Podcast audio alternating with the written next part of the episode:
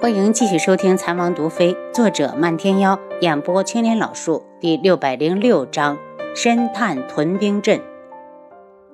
对于他的回答，楚清瑶一点都不觉得意外。如果连这个都考虑不到，那他也就不是轩辕志了。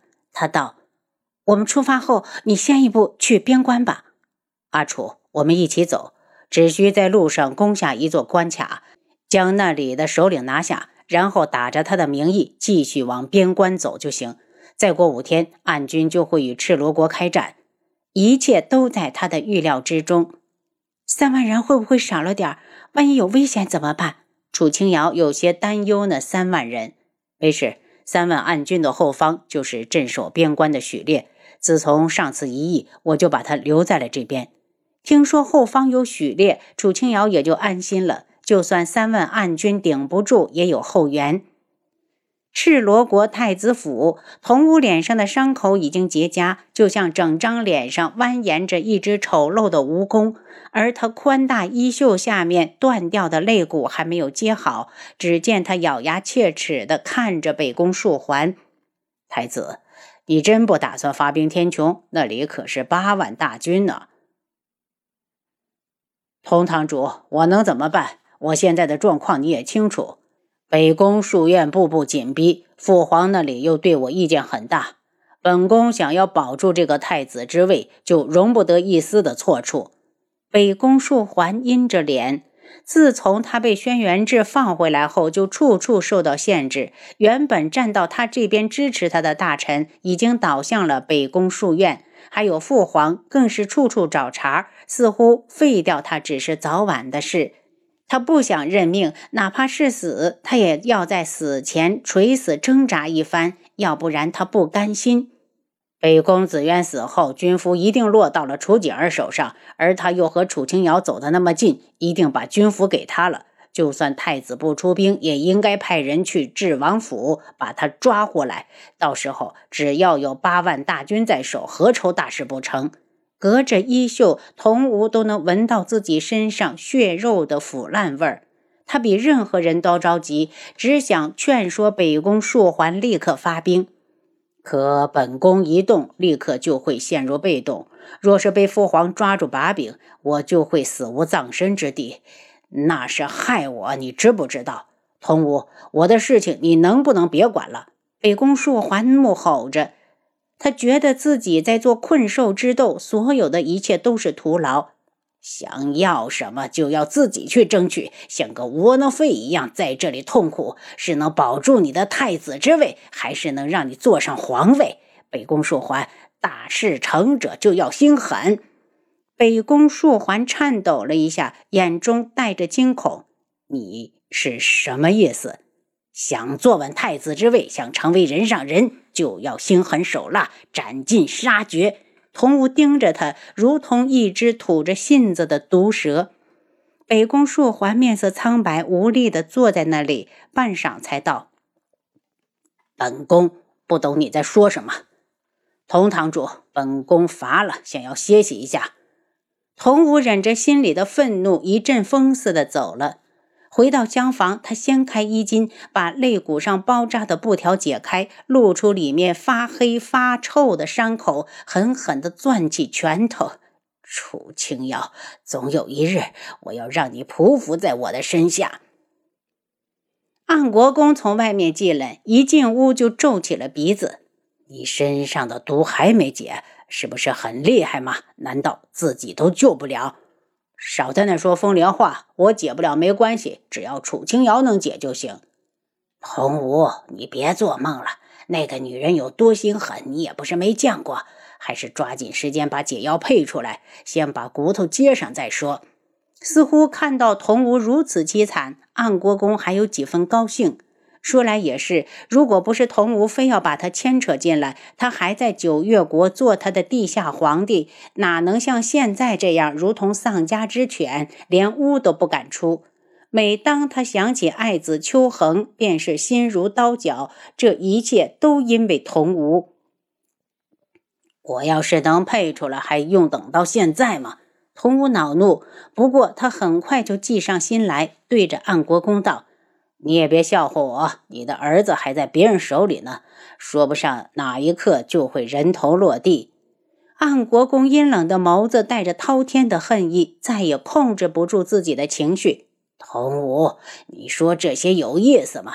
要不是你非把我拉进了泥潭，我的恒儿又怎么会身陷囹圄？你还有脸提？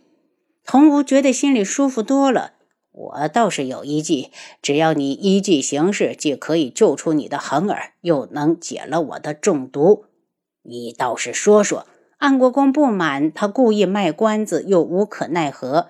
童无道。你却把邱运竹骗出来，然后让无双拿邱恒来换，到时候你再借机擒下无双，用他逼出楚清瑶，交出解药。安国公眨动了一下眼睛，冷笑道：“的确是个好主意。你在这里等我，我现在就找人去把邱运竹那个死丫头骗出来。你不亲自去？”童无问。我不想活了，才会亲自去。原来安国公对自己的儿子的爱也不过如此。我想这事儿如果放在其他父亲身上，早就杀回去救人了，简直愚不可及。我回去时能解决问题，何必在这里干着急？安国公一脸鄙视，在他看来，童无就是希望他早点回去送死。不过他没有时间和他计较，他刚出的主意倒是极好。他转身出去，急着去布置，可他心里已经打定了主意：秋恒一定要救，但童无的毒解不解，真的跟他没有多大关系。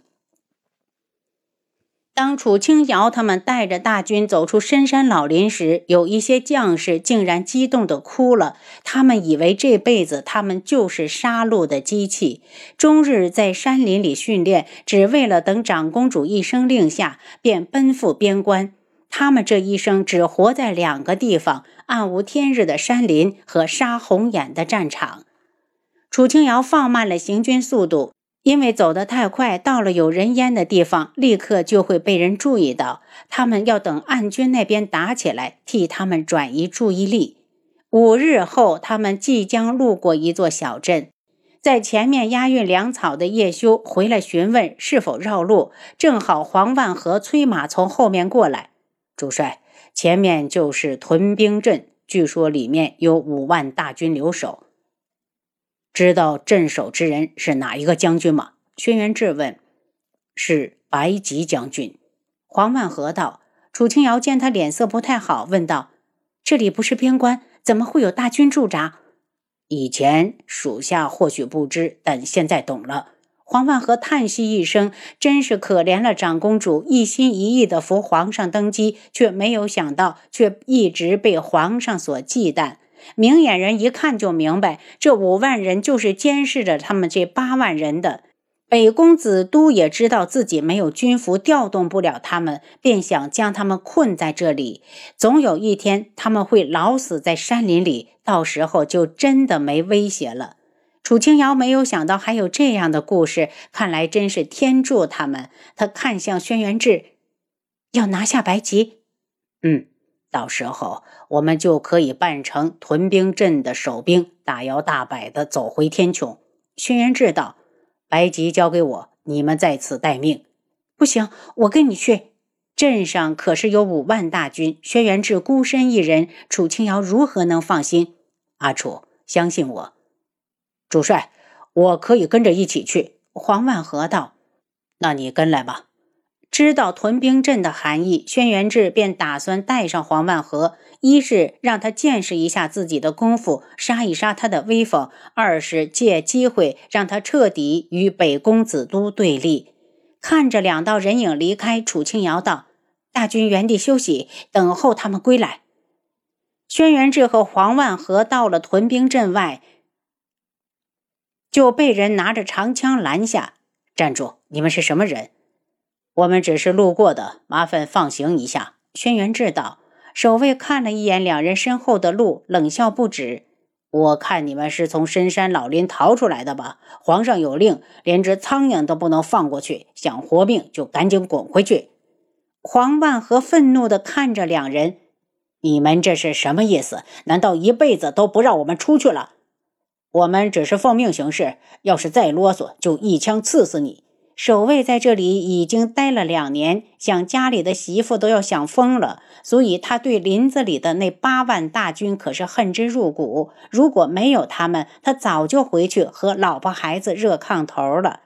黄万和气得脸色铁青。我们可是长公主的直系部队，你就不怕掉脑袋吗？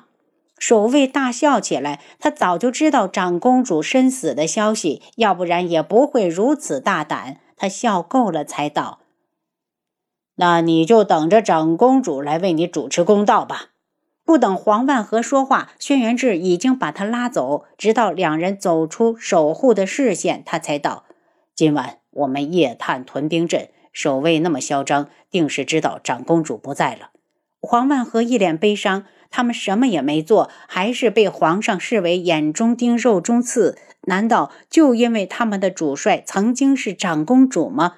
可皇上为何就不想一想，当年若是没有长公主，他还能顺利的坐上皇位吗？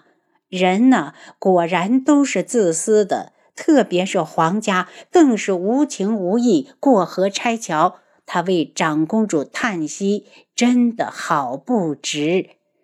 天黑之后，两人从小镇的高墙上跃了进去。可能是守将的疏忽，镇上的防守很松，他们轻易的就找到了主帅白吉的住处。您刚才收听的是《蚕王毒妃》，作者漫天妖，演播青莲老树。